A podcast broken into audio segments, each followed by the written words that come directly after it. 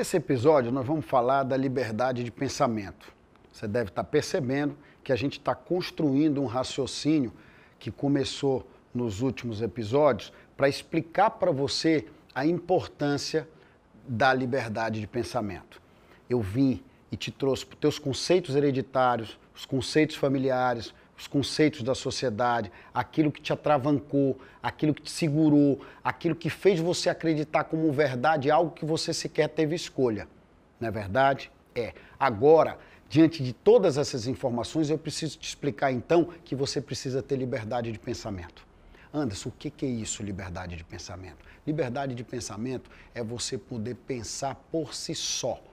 É você poder ter a capacidade de absorver conhecimento de terceiros e poder criar o teu raciocínio, criar aquilo que vai fazer diferença na tua vida sobre os teus conceitos e não sobre o conceito das outras pessoas e não sobre o conceito da sociedade atual. No passado, existia uma série de coisas que faziam com que nós não tivéssemos liberdade de pensamento, apesar de acharmos que tinham. Sabe por quê? Porque muitos países como o nosso, durante algum período, viveu uma ditadura. Quando você vive uma ditadura, você tem censura, você não pode pensar com liberdade. Você não pode expor os seus sentimentos. Você não tem liberdade de expressão. Você tem que pensar de uma forma restrita.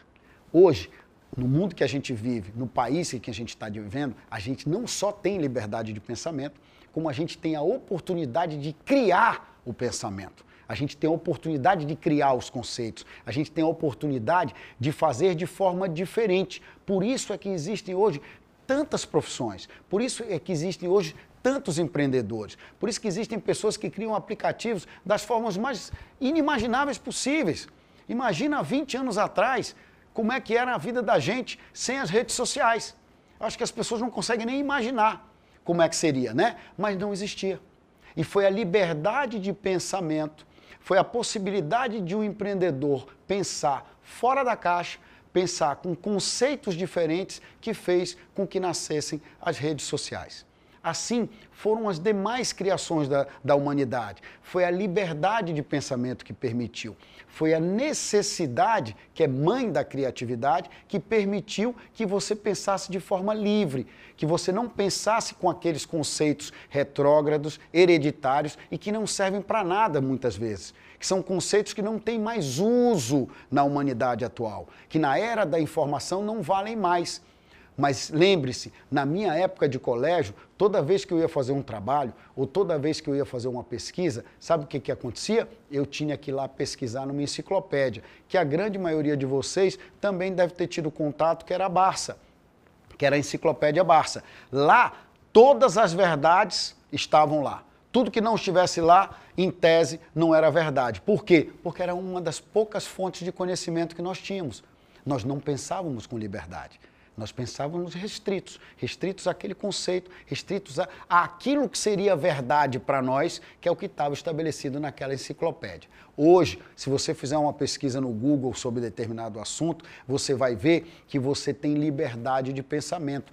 Tem várias pessoas que expõem os seus conceitos, os seus pensamentos e as suas ideias acerca daquele assunto. E não mais uma única empresa ou uma única pessoa ou um único governo ou algo que estabeleça para você aquilo que você deve pensar. Liberdade de pensamento é isso. É a chance que você tem de fazer diferente, de pensar fora da caixa. Eu vi uma coisa excepcional esses dias que me fizeram pensar que a gente está caminhando para o fim dos postos de gasolina convencionais. Existe um aplicativo agora que você pode entrar nele e pedir que a pessoa vá abastecer na tua própria casa. Vem uma pequena van com um tanque e ele vai e abastece o teu carro na tua própria casa. Em cidades pequenas ou cidades do interior, os postos de gasolina vão desaparecer, porque os custos são proibitivos. E no momento que você tem um abastecimento uh, feito de maneira remota como essa, onde vai um pequeno, uma caminhonete com um tanque ali com 10 mil litros e ele faz o abastecimento para você na tua casa, no teu emprego ou em qualquer outro lugar que você, você, você esteja. Ou seja, é o posto de gasolina vindo até você. Isso é pensar com liberdade. Isso é pensar de forma diferente. Isso é ter a oportunidade de questionar aquilo que está funcionando, de ser, de pensar que sempre há possibilidade de melhorar, que aquilo que está aí necessariamente não é uma verdade absoluta. Isso é pensar com liberdade. Isso é você ter a oportunidade de olhar para a vida de uma forma diferente de olhar para a vida de uma forma eh, onde você questiona as coisas e enxerga que sempre é possível melhorar. Se não fosse assim, eh, tem uma passagem do livro do Henry Ford que ele fala, que é muito interessante, que ele fala sobre as pesquisas. E quando ele fala das pesquisas, ele diz que no passado, se você fosse fazer uma pesquisa, as pessoas não iam querer automóveis e sim cavalos mais velozes. Não é verdade? É, por quê? Porque o paradigma das pessoas era andar a cavalo o veículo, o automóvel, foi uma coisa que mudou o paradigma.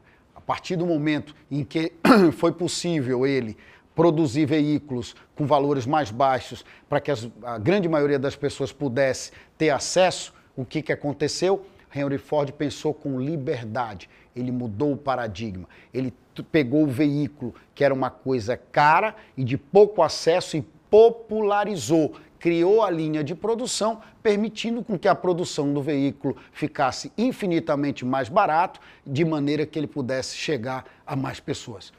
Isso nada mais é do que pensar com liberdade. Isso nada mais é com questionar conceitos hereditários, conceitos retrógrados e coisas que funcionaram no passado, mas que não quer dizer que vão funcionar nem no presente, quiçá no futuro. É isso que você precisa entender, é esse pensamento que você tem que ter na tua cabeça para permitir que você pense fora da caixa e permitir que você invista em cima do teu objetivo, em cima do teu desejo, em cima do teu sonho, com novos conceitos, não com conceitos passados, nem com ideias retrógradas e que ficaram aí para a humanidade apenas para os livros de história. Você precisa pensar com liberdade para que você possa alcançar o teu objetivo da forma mais exata possível e com um caminho mais curto, baseado nos conceitos e aquilo que vai ser necessário como as tuas metas, como instrumentos para você alcançar o teu objetivo principal definido.